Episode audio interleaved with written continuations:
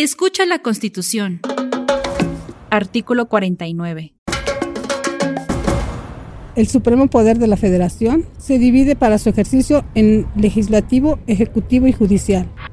No podrán reunirse dos o más de estos poderes en una sola persona o corporación, ni depositarse el legislativo en un individuo, salvo el caso de facultades extraordinarias al Ejecutivo de la Unión, conforme a lo dispuesto en el artículo 29.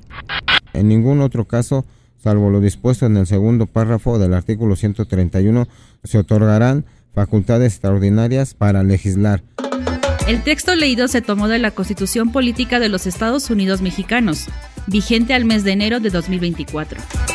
En la lectura de este artículo contamos con las voces de Miriam Villela, ama de casa. Angie Arroyo y trabajo de limpieza. Jorge, intendente.